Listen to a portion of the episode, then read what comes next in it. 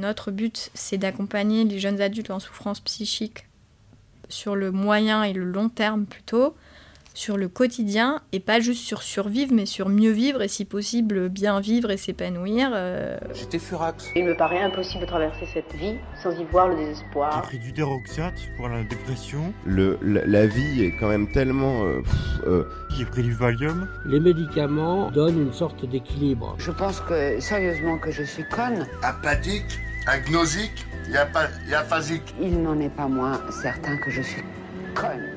Les gens disent mais il est fou quoi. C'est un psychopathe qui est devenu cinglé. On, on pense, on dort, on sue, euh, on pisse du capitalisme à, à- à longueur de, de temps et de journée. Une, une mini-communauté de deux pour l'instant, oui. Ça se guérit pas, enfin moi je dirais ça, mais ça se soigne bien sûr. Bienvenue dans Les Garde-Fous, une émission qui part à la recherche de la folie d'aujourd'hui, en rencontrant des fous ordinaires et extraordinaires, et qui est écoutée aussi par toi, qui peut-être est fou, à ta manière.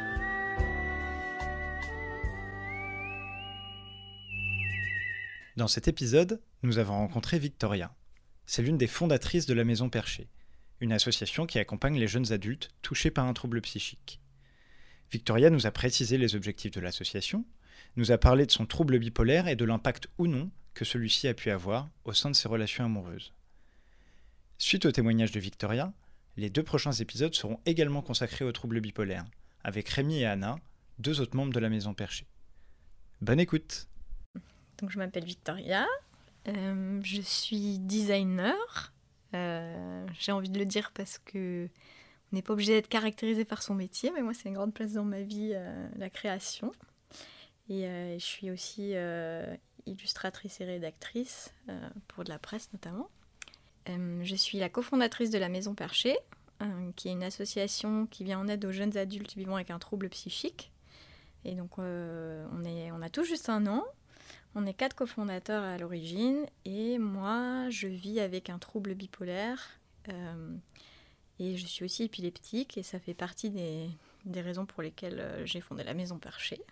Alors pour moi, la définition de la folie, c'est complètement subjectif, mais je pense que du coup, sa définition propre, c'est quelque chose qui échappe à la norme, et à la norme dans le sens euh, presque statistique, c'est-à-dire qui, qui échappe un peu au, au- comme on dit, au commun des mortels. Quelqu'un qui va, qui va ouais, se détacher du groupe, se détacher de ce qui peut être attendu, et aussi par là même euh, dont on va avoir du mal à peut-être interpréter euh, les actes ou les paroles ou les pensées, le comportement, euh, parce que c'est hors des clous. La vraie folie, je crois, quand, quand ça t'arrive, c'est que tu t'échappes à toi-même en fait. Donc tu, tu perds des repères, tu perds euh, le contrôle de ta pensée, de tes paroles, et parfois tu t'en rends pas compte, et parfois c'est encore plus cruel quand tu sens que que tes actes, tout échappe, mais qu'il y a encore une partie de toi qui, le- voit, qui peut être cette partie euh, plus raisonnée ou non, mais qui est en, fait ça dépasse ta propre personnalité. Donc on m'a diagnostiqué un trouble bipolaire à la, et à la base à la suite euh, d'une, manie qui a duré un bon moment, suivie d'une dépression. Mais par exemple ce moment-là, et notamment la manie qui clairement pourrait être euh, caractérisée d'une forme de folie, tu vois, euh, où bah voilà, je, j'avais une énergie folle justement, enfin voilà, tout était un peu en proportion exagérée, tout était possible, euh, je, me sentais euh, un peu euh, invincible, tout était à ma portée, et puis après tout était dans l'exubérance. Mais paradoxalement, moi je me sentais pas folle, j'en avais aucune idée même, et c'est là où on touche aussi à c'est quoi la limite entre la folie et juste une personnalité ouais, un peu peut-être extravagante ou créative, et notamment je pense que comme j'étais dans le milieu artistique, euh, ça s'est pas vu du tout, on s'est pas dit. euh, et puis, de manière générale, je suis plutôt quelqu'un de bavard et qui aime faire des trucs marrants, donc ça n'a pas spécialement choqué quand ça a commencé à devenir un petit peu too much. Euh, en revanche, quand je fais des épisodes psychotiques, là oui, je me vois vraiment perdre la boule. Et c'est horrible. Et pour moi, la, vraie expérience de la folie terrifiante, c'est faire des choses qui ne te ressemblent pas, en fait. Et ça, c'est horrible. Et alors, quand en plus, t'as une petite partie de toi qui est encore en veille et qui fait oulala, qu'est-ce que tu fabriques C'est terrible, quoi. ce qu'on appelle de la dissociation, quoi, où je, je- j'ai toute une partie de moi qui se met à faire des trucs et l'autre qui est euh, derrière au poste de pilotage, en fait, qui a plus la main sur le pilotage, qui juste voit à travers le pare-brise ce qui se passe d'en haut et qui est genre euh, oh là là là là. Et, euh, et j'ai même vécu des moments de folie où j'avais vraiment de la honte. Par exemple, euh, j'ai fait un épisode psychotique une fois euh, en vacances avec ma famille. Déjà, tous mes frères et sœurs et, et tout m'avaient pas forcément. Enfin, globalement, m'avaient pas vu dans des états comme ça, j'en avais pas forcément envie, clairement. Mais en plus, voilà, il y avait les copains, etc. Je me suis retrouvée par exemple enfermée dans une pièce, donc déjà je commençais à avoir conscience que j'étais un peu un animal en cage et que c'était pas normal, et je me suis échappée.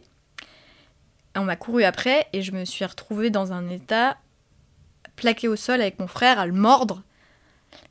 Donc j'étais vraiment complètement en ani- et c'était incontrôlable, mais j'avais une partie de moi qui, je m'en souviens très bien et je le vivais et je me disais mais, enfin la honte quoi, qu'est-ce qui se passe, pourquoi je et c'était incontrôlable. Et, euh, ça m'arrivait d'autres fois. Une fois, euh, je, suis rentrée aussi un soir et j'étais déjà anxieuse, etc. Et j'ai rampé dans les escaliers. Je suis arrivée chez mon copain je pouvais plus marcher. Et, euh, donc j'ai rampé dans l'appartement pendant des heures en disant que j'étais un lamentin. Et, euh, et c'était terrible parce que je voyais sa détresse, je voyais que j'étais euh, pathétique, enfin vraiment là dans le pathos, à patauger par terre. Et, pour autant, je pouvais pas m'en empêcher. Et après, il y a d'autres moments aussi où, euh, tu observes cette folie, où tu as enfin, voilà, des, des moments de, de honte encore plus profonds, mais même d'atteinte à toi-même, ou des moments où je me suis mutilée, où il y avait une partie de moi qui savait que c'était pas une solution, et pourtant je me suis mutilée quand même, et je pouvais rien y faire. euh. Euh, moi, je, sais que c'est euh, mes épisodes psychotiques qui sont assez liés à cet état dissocié. Et du coup, ça peut être euh, un contexte qui évoque à, à mon inconscient un trauma euh, passé qui va déclencher ça. Mais ça peut être des trucs super bêtes. Genre, euh, une des dernières crises psychotiques que j'ai faites, euh, mon copain est parti de la maison. Il est parti et puis assez vite, euh, je lui parlais en me disant il est encore à l'étage au-dessus. Et j'avais une partie de conscience où je me disais, mais non, attends, il est parti, donc je, je vais voir, et je fais, oui, non, il est pas à l'étage. Et donc au début, je me dis, bon, juste, j'ai zappé, quoi, je suis un peu dans ma tête, en train de dessiner. Et puis en fait, je me rends compte qu'au fur et à mesure de la soirée, non, je continue plusieurs fois de penser qu'il n'est pas parti. Et en fait, à la fin, je, je le pense pas, c'est-à-dire que je me suis mis à le voir, à lui parler, et je me suis retrouvée dans des situations ultra absurdes où je lui parlais par message, et en même temps, il était dans la pièce à me parler, et du coup, je me prenais la tête et je lui disais par message Attends, arrête de m'envoyer des messages parce que tu me parles déjà à côté, moi, dans la pièce, j'arrive plus à suivre et tout. Et donc voilà, là, le déclencheur, euh, a posteriori, probablement, c'était juste une espèce de peur de l'abandon euh, parce que j'ai perdu mon. Enfin, mon père s'est barré quand j'avais 10 ans, etc. Euh, mais ça a aucun sens. Enfin, tu vois, tu te dis, mais c'est bon, il est parti juste une nuit. Et en fait, mon cerveau, à ce moment-là, il a, il a vrillé euh, pour pas grand-chose. Et genre, bah, la crise psychotique que j'évoquais, que j'avais fait avec ma famille, clairement, c'était une période où déjà j'étais déprimée. Et en plus, euh, j'étais pas à l'aise d'être avec eux. Euh, La soirée, s'était pas très bien passée. Euh, et puis à un moment, euh, ça passe un cap de être triste à. au, au départ, tu vois, ça, peut être ténu la limite, tu vois. Genre, bah pareil, je me suis dit, tiens, je vais aller, je vais aller me promener. Et je trouvais ça normal de vouloir aller se promener si je me sens oppressée, voilà. Sauf qu'en fait, il était 2h du matin et que du coup, ils ont fermé la maison parce qu'ils étaient inquiets, parce qu'il y avait la mer en face. Et moi, j'ai escaladé le portail et ça m'a paru normal. Et ça glisse comme ça, tu vois. Et puis au final, euh, euh, deux heures après, je me retrouve euh, par terre en train de mordre mon frère sur la plage parce que j'essaie absolument d'aller dans la mer, tu vois. Donc.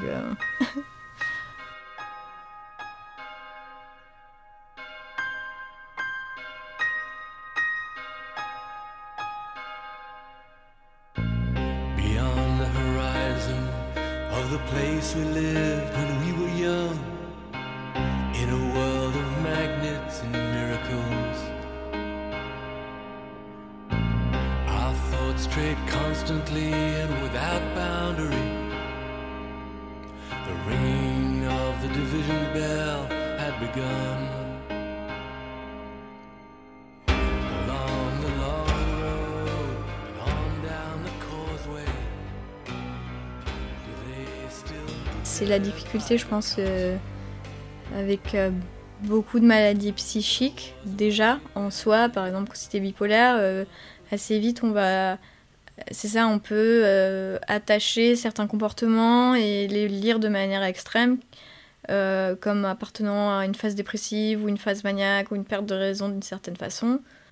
Alors que aussi j'ai juste ma personnalité propre. Et c'est là où je te disais, où à l'inverse, il y a des choses qui passent inaperçues parce que elles font partie de moi, euh, de ma personnalité. J'étais avec quelqu'un qui avait un caractère assez opposé au mien, très calme, très assez casanier, très posé, et c'était top parce qu'on se complétait. Mais euh, en vrai, enfin, je veux dire, si je suis pas des... quand je suis pas dans une phase dépressive, heureusement, je passe pas ma vie non plus en faire. Je suis plutôt quelqu'un de joyeux, quoi. C'est ma nature. Et c'est ma nature d'avoir des moments où j'ai envie de danser, où j'ai envie de chanter, où j'ai envie de, enfin voilà, de m'exprimer. Et euh, très vite, c'était oulala, euh, pas en hypomanie, petite tape sur l'épaule. Et j'étais genre, non, mais là, je suis juste de bonne humeur, on n'est juste pas fait pareil, quoi. Et par exemple, euh, j'ai des super potes, j'ai vraiment un entourage amical et, et mon copain qui comprennent bien un peu la limite et qui savent aussi que ça fait partie de ma vie. Je vais pas je peux pas aller aux urgences à chaque fois que ça m'arrive. Je peux pas parce qu'après euh, enfin ça peut être pire ça peut être un servicieux.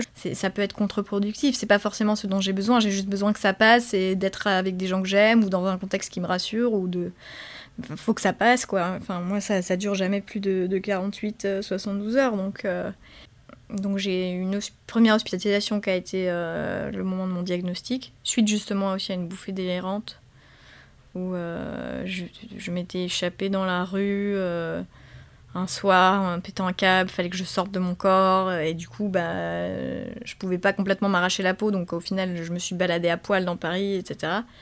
Et c'est là où je te parle un peu de la limite entre la folie et le garde-fou parce que j'étais à poil aérée dans Paris et en même temps d'un moment je me suis dit tiens si j'allais chez ma mère parce que je crois que quand même j'ai besoin d'un peu d'aide.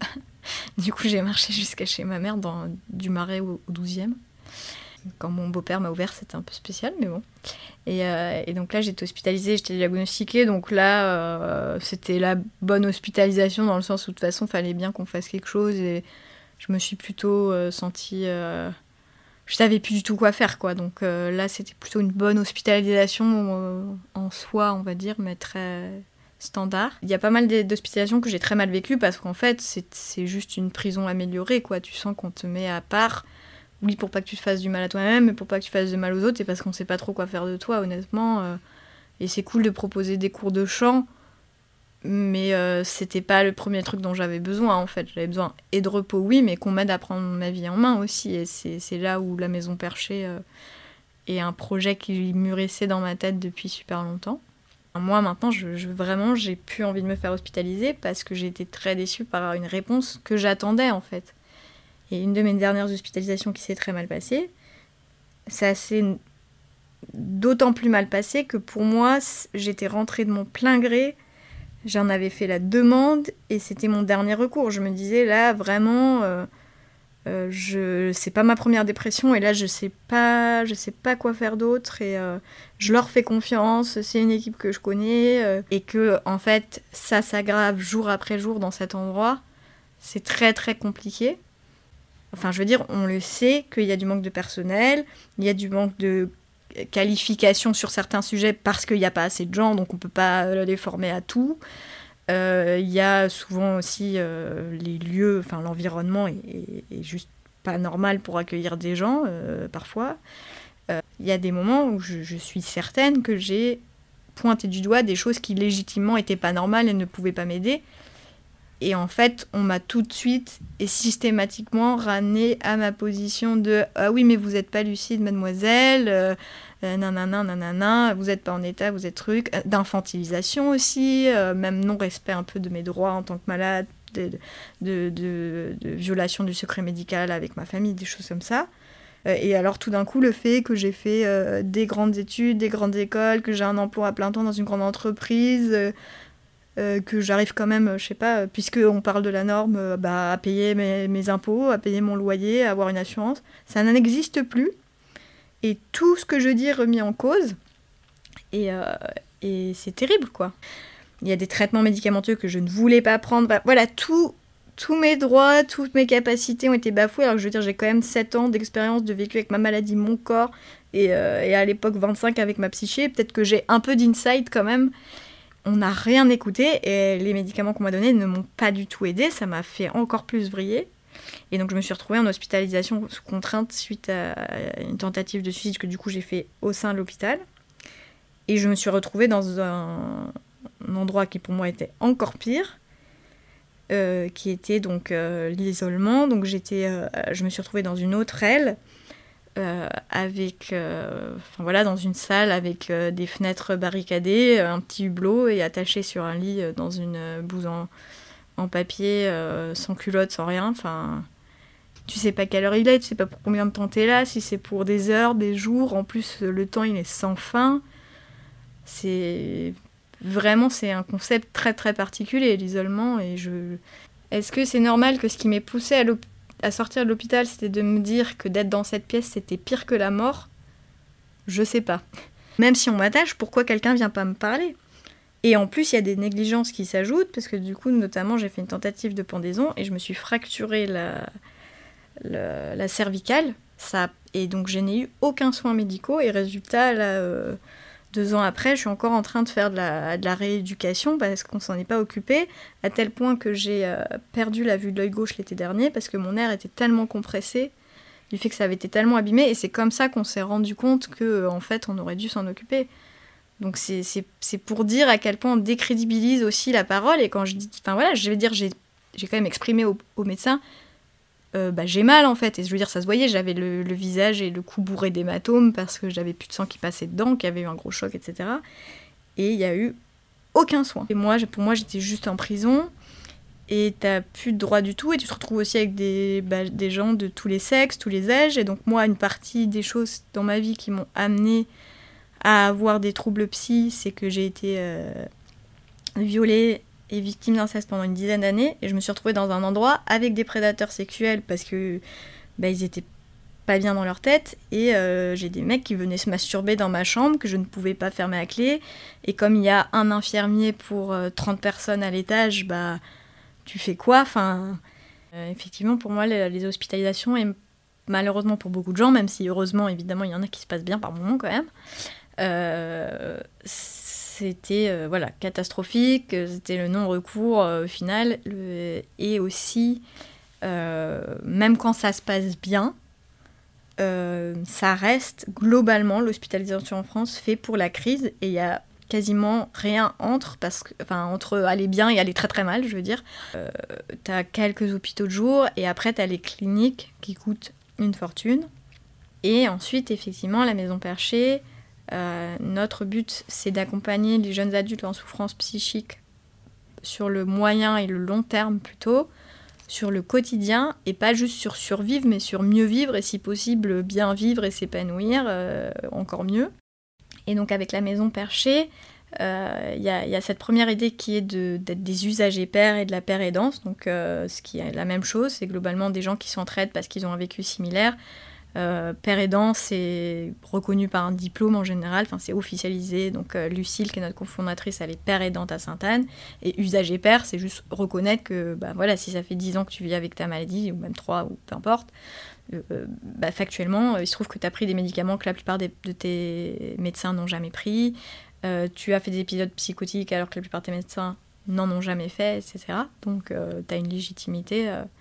et ça, c'était vraiment un truc ultra important quand on a fondé la Maison Perchée parce que c'est ce qui manque aussi cruellement à l'hôpital. Et c'est ce que je te parlais de euh, l'incompréhension qu'il peut y avoir parfois avec les avec les équipes médicales et le sentiment de solitude renforcé, c'est que tu vas à un endroit où tu, tu veux trouver de l'aide et en fait euh, tu te sens presque encore plus incompris parce que tu penses aller là où on doit te comprendre et t'aider et en fait on te ramène euh, parfois trop à tes faiblesses, on t'infantilise et tu te sens pas forcément écouté.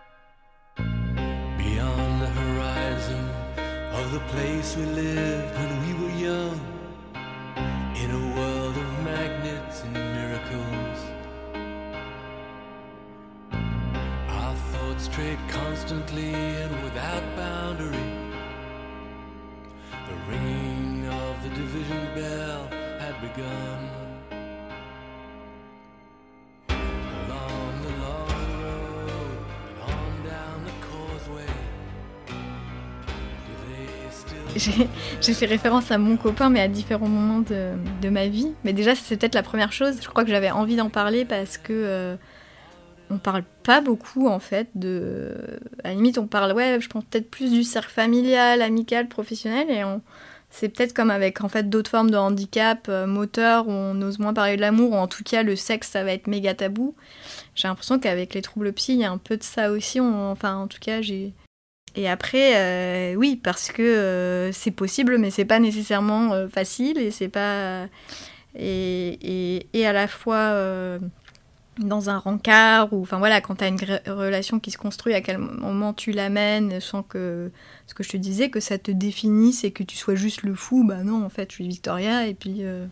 et puis voilà, j'ai plutôt eu de, de, la chance et de, de la bienveillance auprès de, mes histoires amoureuses sur ce sujet. J'ai fait euh, cette vraiment manie qui a été enfin, celle qu'on a le plus caractérisée par la suite et, la dépression, suite à laquelle j'ai été diagnostiquée. Euh, j'étais avec, en tout cas, je fréquentais une personne à l'époque qui, on l'a su après, était bipolaire aussi. Et en fait, on s'est entraîné dans notre, euh, dans notre manie et après dans notre dépression tous les deux. Euh, c'est ce qui arrive dans plein de pathologies. Et, ça, je, sais que euh, pour le coup, après, j'ai pas re-été avec quelqu'un qui avait un trouble psy par la suite. Je, je, sais par contre que dans mon entourage, tu as des gens qui galèrent un peu en couple parce qu'ils ont tous les deux un trouble psy. Et du coup, bah, c'est compliqué de de t'entraider, de pas te tirer vers le bas, et en même temps, euh, bah, c'est une personne qui te comprend vachement bien, donc euh, c'est naturel. Et au moment du diagnostic, j'étais avec... Euh, et, et, là, bah, j'ai vécu le truc de le dire à la personne, et, et puis il est venu me voir à l'hôpital, et donc il a découvert avec moi, et moi j'avais honte de cette image, et... Et au final, tu vois, là, ce qui a mis un terme à la relation, c'était pas lui euh, et la vision que ça, ça lui a donné de moi ou ce que ça a changé. En fait, pour lui, ça n'a rien changé. Et moi, ça a tellement changé ma perception de moi à ce moment-là, et j'avais tellement pas envie d'aider cette personne, et j'avais tellement honte de comment il m'avait vu et tout, que c'est moi qui n'ai pas supporté de rester dans cette relation, tu vois. Où moi, il y a des moments, j'avais vraiment, vraiment peur d'être un poids, et j'avais vraiment honte, et vice-versa, parce que à d'autres moments, bah, heureusement qu'en 5 ans, j'ai aussi pu être un pilier pour lui. Et, euh, et le but, c'est pas de faire un concours et de le revendiquer, mais tu as envie d'être sûr que l'autre, il sait que, bah, en fait, ouais, je peux aussi être quelqu'un de fort et je suis aussi ton coéquipier. T'es pas mon soignant et, et voilà.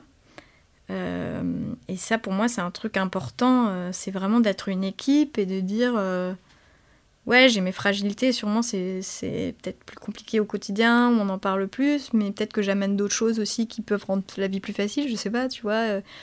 Mais aussi parce que je pense qu'il faut qu'on change les narrations qui existent autour de, des maladies psy de manière générale, que ce soit ce qu'on est capable de faire euh, de notre vie, de nos passions, de notre euh, travail et de nos relations. Et, et bah pourquoi on m'a jamais dit aussi quand j'étais à l'hosto et tout que notamment ouais j'allais pouvoir avoir euh, des amoureux et tout. Enfin je sais pas c'est c'est je veux que les gens sachent que ouais c'est possible et ça existe et évidemment en fait. Et c'est aussi parce qu'on sait pas que plein de gens vivent avec une maladie psy tout simplement.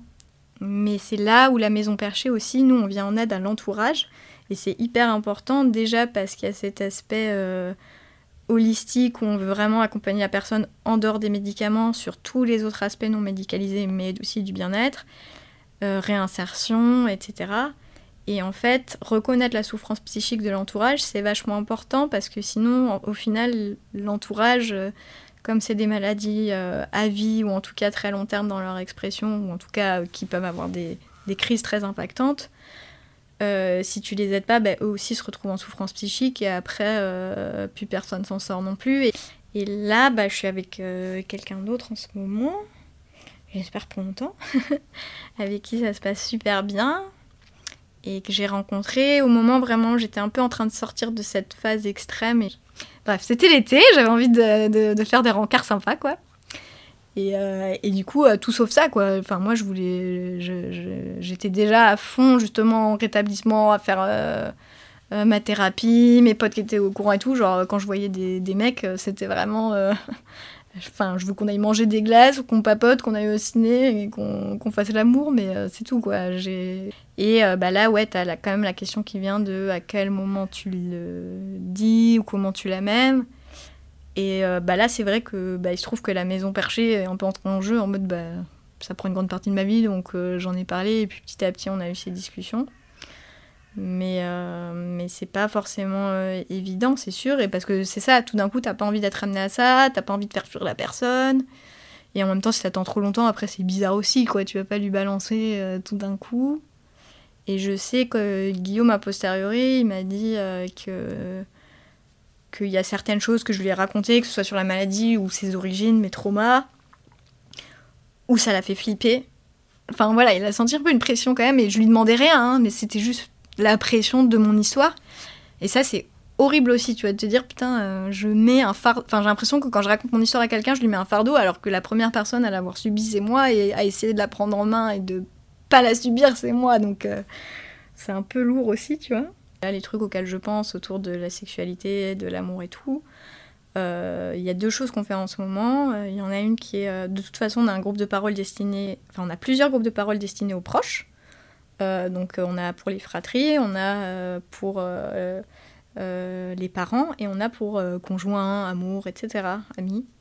Et, euh, et clairement, c'est des questions, je pense, qui méritent d'être abordées et qu'on aborde dans ces groupes de parole et ça fait du bien. Et donc ça, par exemple, en ce moment, on fait un partenariat avec l'hôpital Sainte-Anne, on est en train de faire une brochure sur la sexualité, tu vois. Et quand on a commencé cette brochure, euh, on était parti sur un truc d'information, euh, c'était basé sur un truc existant déjà à l'hôpital. Et en fait, c'était pas du tout la sexualité, c'était euh, comment éviter la sexualité. Enfin, c'était, euh, c'était quasiment que l'avortement et les MST. Et j'étais là, c'est très très bien d'informer les gens dessus, mais c'est pas des problématiques euh, particulièrement liées aux troubles psy. Il y a des trucs bien plus concrets dont il faut parler. Moi, j'ai failli tomber enceinte parce qu'on m'avait pas dit que mon médicament réduisait l'effet de la pilule, par exemple. Euh, et euh, tu te dis, euh, enfin, genre, au bout de six mois, un jour, je vais chez ma psychiatre qui fait une gueule d'enterrement et tout, qui me dit, mademoiselle, je me rends compte que j'ai pas mis dans votre dossier si vous preniez la pilule ou pas. Et je dis, bah oui. Et donc, moi, je pensais que ça allait être une bonne nouvelle, quoi. Et ah ouais, donc vous êtes pas protégé ces derniers mois et tout. Et votre copain, bah non, d'ailleurs, je vous ai dit que j'avais pas de libido. et et euh, donc, heureusement, il y en a pas eu trop, mais il y en a eu quand même. Et je me suis retrouvée à aller faire un test euh, de chez moi en panique. Euh, Enfin voilà, c'est complètement incompatible avec la grossesse, la plupart de ces médicaments. Ça, pareil, on en parle très peu avec les médecins. Tu fais quoi le, jour où tu veux fonder une famille avec la personne euh, Faut l'anticiper, hein. Faut te dire, je vais arrêter mon traitement, mais en même temps, je vais être stable pour avoir un enfant.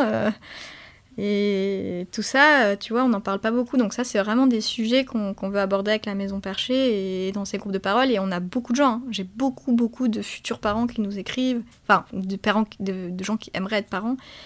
Et soit sur les sujets de euh, ça me stresse la transmission génétique potentielle, même si elle n'est pas prouvée de ces maladies. Mais factuellement, je vois bien que dans ma famille, ça s'est enchaîné. Euh, soit euh, comment je vais faire avec les médocs, euh, j'ai peur d'arrêter et que du coup bah, tout ce que j'ai construit de stabilité, et c'est là où tu vois la psychoéducation c'est ultra important d'avoir une brique et les médicaments et j'espère euh, 30 autres briques qui sont tout autre chose que les médicaments. Crazy.